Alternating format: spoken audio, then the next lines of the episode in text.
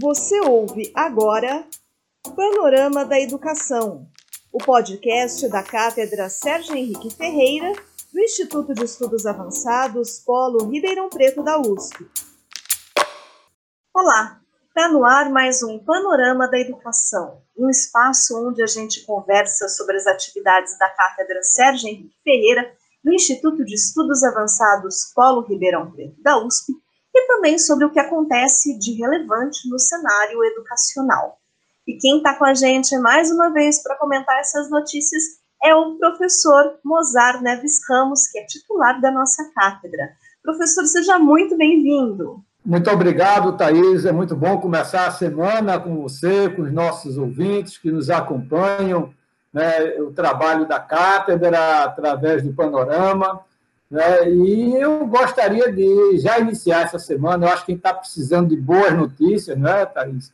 Então, eu queria dizer que aquele trabalho que a cátedra é, fez em conjunto com o Ricardo Paz de Barros, do INSPER, que nós tivemos né, há duas, três semanas atrás o webinar com o PB, né, como ele é chamado, conhecido, né, onde ele apresentou os fatores associados às aprendizagens nas cidades de médio porte, é, e ele foi, então, ao Conselho Nacional de Educação, como eu havia dito né, na, no nosso programa da segunda-feira passada, é, e foi também um grande sucesso.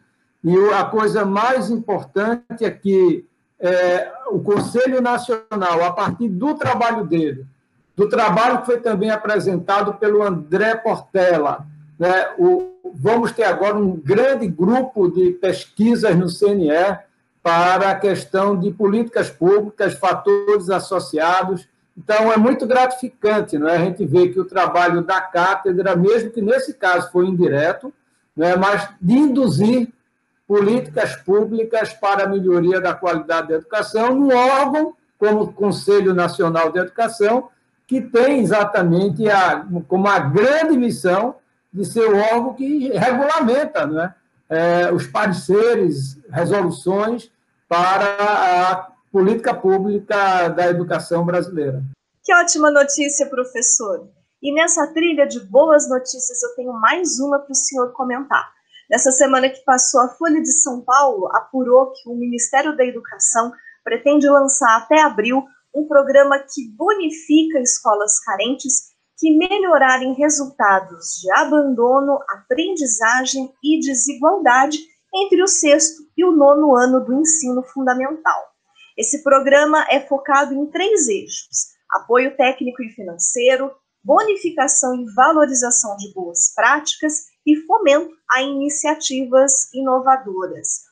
O orçamento total para esse programa é de 255 milhões de reais e foca em 5 mil escolas carentes. Cada uma dessas escolas deve receber até 45 mil reais. Que avaliação o senhor faz dessa proposta e que impactos ela pode trazer se for colocada em prática? Olha, Thais, em primeiro lugar, há de se louvar essa iniciativa do Ministério da Educação na perspectiva da redução da desigualdade educacional, ou seja, de tentar alavancar os resultados de aprendizagens das escolas que não estão conseguindo ter resultados é, compatíveis com a, a, média nacional, pelo menos, né? Percebo que o MEC foi buscar aquela etapa que a gente costuma popularmente dizer não tem pai nem mãe, né? são os anos finais, porque em alguns momentos está com o Estado, em outros com o município, em outros com os dois ao mesmo tempo, co-dividindo a oferta. Então, diferentemente né, do que a gente tem nos anos iniciais, que majoritariamente está lá nos municípios, no ensino médio, que está com os estados, os anos finais fica naquela situação híbrida e que muitas vezes a gente é, termina sem ter o foco necessário, né, a responsabilidade clara pelos resultados. Né? Então, eu acho que o MEC foi buscar uma etapa que realmente o problema mais grave que da aprendizagem não acontece no ensino médio, mas é sim nos anos finais do ensino fundamental. Então, os déficits de aprendizagem que os alunos têm é, e que chegam no, no, ensino médio, no primeiro ano do ensino médio, são reflexos exatamente desses déficits daquilo que eles não aprenderam nos anos finais. Que tem uma, uma, ao longo dos anos, os anos finais melhoram um pouco, mas é uma melhora muito tênue, muito leve, né? diferente dos anos iniciais que vinha melhorando acentuadamente né? desde 2003. Veja que eu usei o verbo no passado, vinha, porque os últimos resultados de 2019 mostraram um certo platô. Eu já falei isso aqui na nossa, no nosso programa, é, portanto, eu acho que o Ministério precisa estar atento também para esse platô dos anos iniciais. Ou, e esse platô parece que gira em torno de seis, é, do IDEB, não é? O, o, e que, portanto, merece atenção, escolas públicas e particulares. Né? A cátedra fez um estudo que vai estar agora sendo publicado também, um outro estudo, nessa direção. Mas aqui vamos nos ater a esse programa, que eu acho que é uma iniciativa importante.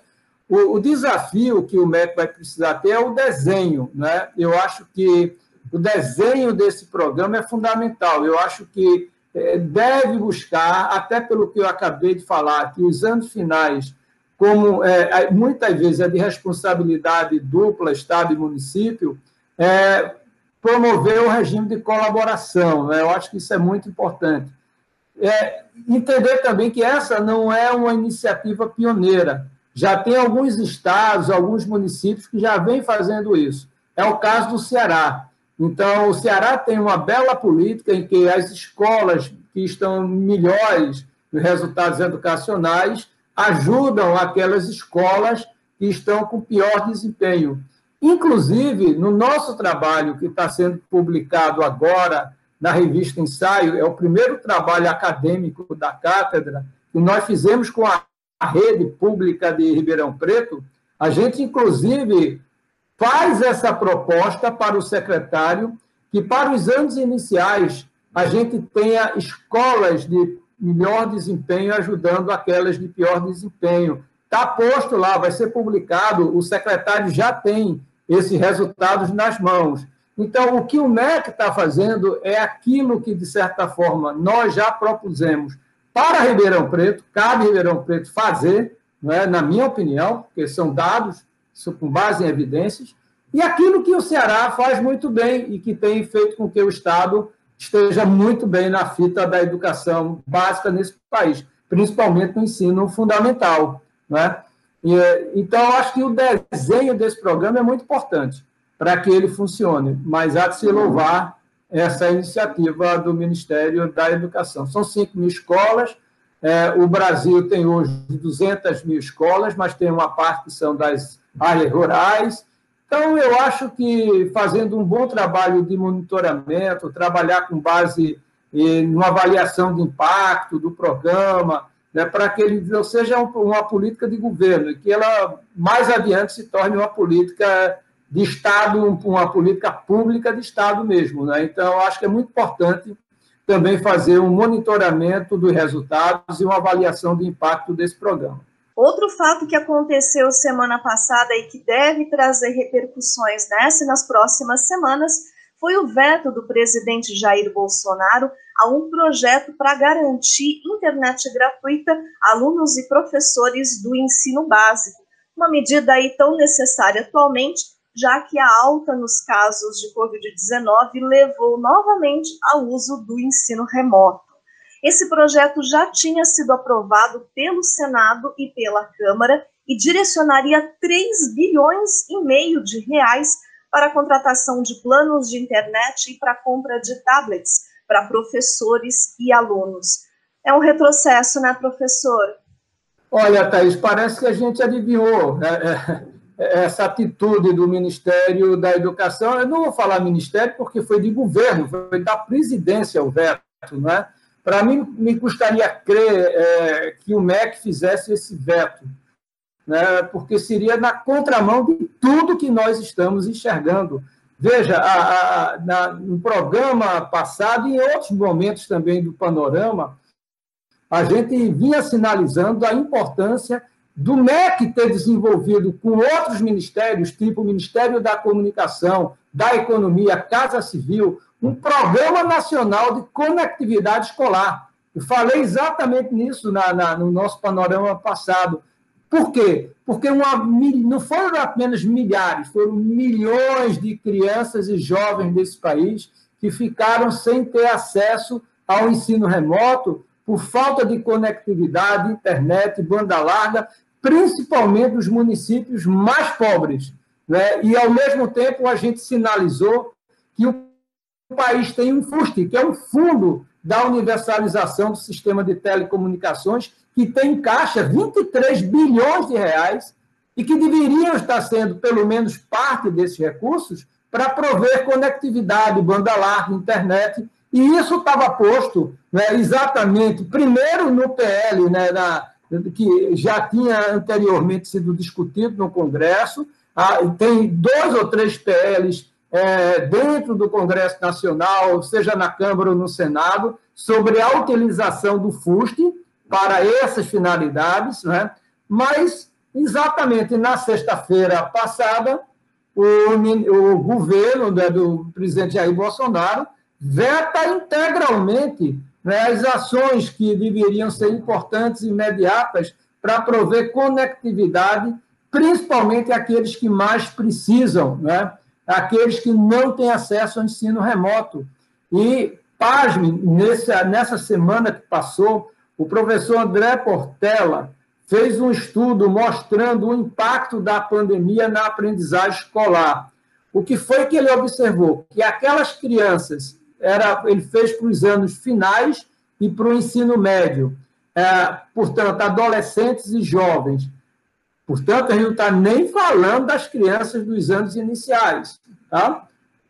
Aquelas que não tiveram né, acesso ao ensino remoto em 2020, eles tiveram um retorno de aprendizagem para 2018. Ou seja, é como se voltássemos atrás no tempo, há três anos atrás. É como se o governo Bolsonaro não tivesse existido na área da educação para essas crianças, jovens, adolescentes que não tiveram acesso ao ensino remoto. Né? Então, o, o, Brasil, o país deveria ter, era, na verdade, feito no final de 2020 né, um plano, um programa de conectividade nacional para acesso ao ensino remoto. E agora o, o presidente Bolsonaro faz esse veto né, no projeto de lei 3.477, que tinha exatamente, dava como providências essa questão da possibilidade imediata do ensino remoto. E veja a gravidade disso, com a segunda onda gravíssima que nós estamos tendo da Covid, certamente até meados desse ano, no primeiro semestre, majoritariamente será o acesso à educação, majoritariamente pelo ensino remoto. Então, imagina aquelas crianças adolescentes que não tiveram acesso ao longo de todo o ano 2020, eles vão ficar mais seis meses sem educação, sem acesso às atividades escolares. Veja o retrocesso que nós vamos ter. Se esse estudo do professor André Portela tomava e levava em consideração apenas dados de 2020, imagine agora.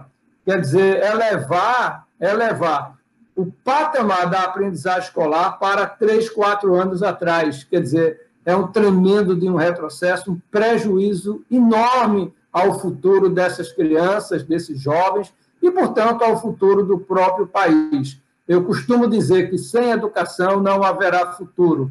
Né? E, lamentavelmente, um veto dessa natureza vai na contramão da história, das necessidades reais que essas crianças e jovens mais pobres precisariam ter acesso à educação, ao ensino remoto, através exatamente da conectividade, da banda larga, da internet, portanto, reduzindo as desigualdades educacionais. Com esse veto, na minha opinião, o presidente Jair Bolsonaro amplia ainda mais a desigualdade educacional em nosso país.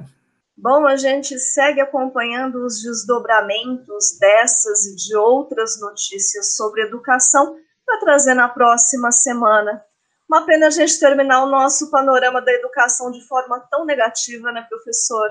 Olha, Thaís, mas eu não queria sair com a notícia ruim, não. Né? A gente começou com duas notícias boas. Né? Uma do próprio MEC, né? e nós reconhecemos isso. Né? Mas eu vou trazer em primeira mão para o nosso programa Panorama.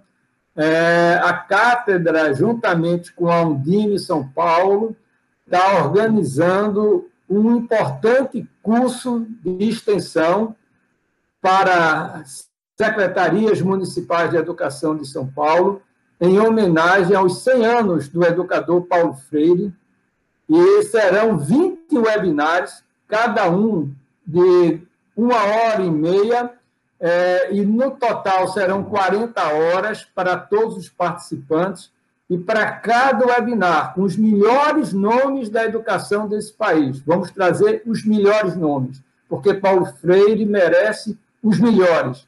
Então, vamos trazer os melhores para tratar de temas né, centrais para a educação desse país. Né, vamos trazer, vamos convidar né, ex-ministros da educação para discutir essa questão aqui.